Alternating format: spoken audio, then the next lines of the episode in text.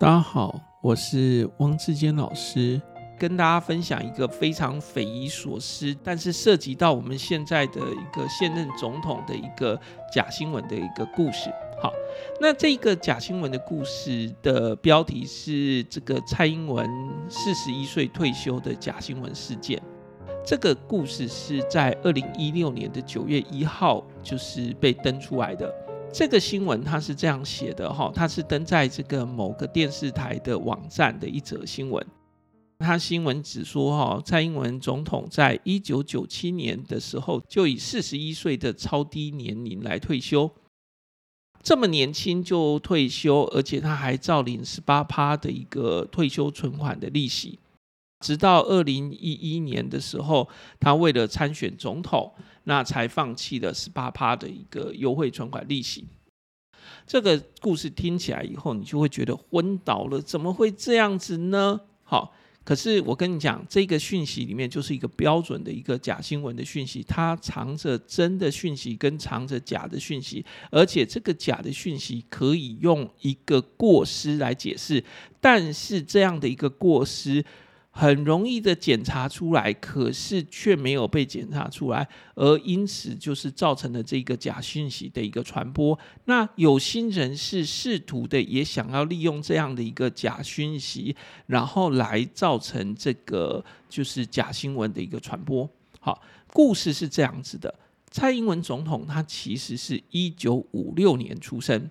好，他在一九八四年到两千年之间担任总那个教师，好，那年资总共有十六年。他在一九呃，对不起，他在二零零八年，也就是民国九十七年退休。你刚刚刚刚我不小心都要口误哦，为什么？因为他的关键点就是民国跟西元的这个换算。二零零八年的时候退休，他不是。一九九七年退休，那他是民国九十七年退休。好，退休的时候他是五十二岁。那我们当时的法律是规定哦，公务人员退休法里面规定，就是任职满十年，然后年满五十岁，这时候可以申请退休。所以他是以五十二岁的年龄申请退休，符合当时的法律。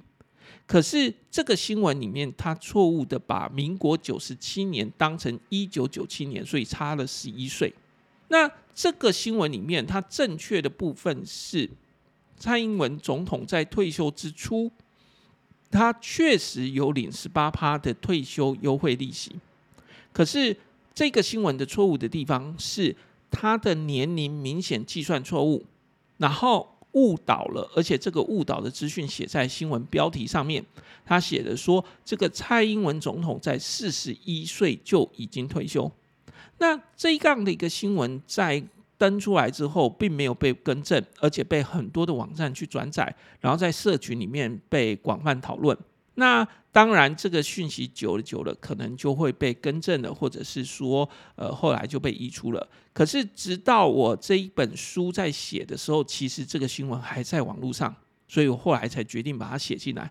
那这个新闻在网络社群的 PPT 上面讨论的时候，其实没有人察觉到这个新闻里面是错误的，就是所有人都在一个错误的讯息上面做讨论，那所以没有人察觉到。蔡英文是在五十二岁才退休，才不是四十一岁退休了。然后他的退休时间是二零零八年，那他却把这个报道写成是一九九七年退休。蔡英文总统退休之后，直到二零一一年领取了十八趴的退休金，这一段期间他总共领取了三年，而不是十四年的十八趴。所以整个讯息你就会发现一件事情哦。那我们说这样的一个讯息到底是一个假新闻还是一个错误的新闻？我们说这样的一个讯息，如果我把它更正了，它就是一个错误的讯息就是了啦，对不对？可是当时是不是也引起很多人的讨论，让人家觉得说哦，真的很糟糕诶，他四十一岁就能退休，为什么有人可以四十一岁就退休呢？然后退休了以后，他领了十多年的这个十八趴，诶，其实没有。他是五十二岁退休，然后他是领了三年的十八趴，OK，所以这样的一个讯息是不是一个嗯？你要说他是不小心弄错吗？也有可能啦，就是有一个人在写这个新闻的时候弄错了，就把它弄造出来了。还是说这个就是将错就错呢？那这一则新闻出来的时候，他是有那个政治人物出来，就是大家挞伐，所以才在网络上引起报报道的。那所以一开始创造了这个新闻之后，再让这个政治人物出来，大家挞伐。是不是就是一个就是操作的程序，还是纯粹只是因为就是不小心写错了？好，那这个就是我们在讨论这种假新闻的一个复杂的一个地方了哈，提供大家来当参考。当然啊，这个事件里面，我相信很多人就有不同的立场，有人就觉得说，你怎么可以领十八趴，又骂十八趴呢？那有人会觉得说，他觉得十八趴。不合理，可是呃，当时他的权利真的是有权可以领十八趴的啊，那他的权利他可以领啊，可是他还是觉得他不该领啊。好，那这种不同的立场是不同的讲法。那我们今天对十八趴也没有什么意见来去讨论。今天我只就从假新闻的这一段来说，那至少在这个新闻事件里面，他真的有一个状况，就是他把这个年给弄错了，五十二跟四十一岁。好，这个差距很大。如果我们今天讲说某个人他五十二岁退休，那我们只能说 OK，他提早退休了。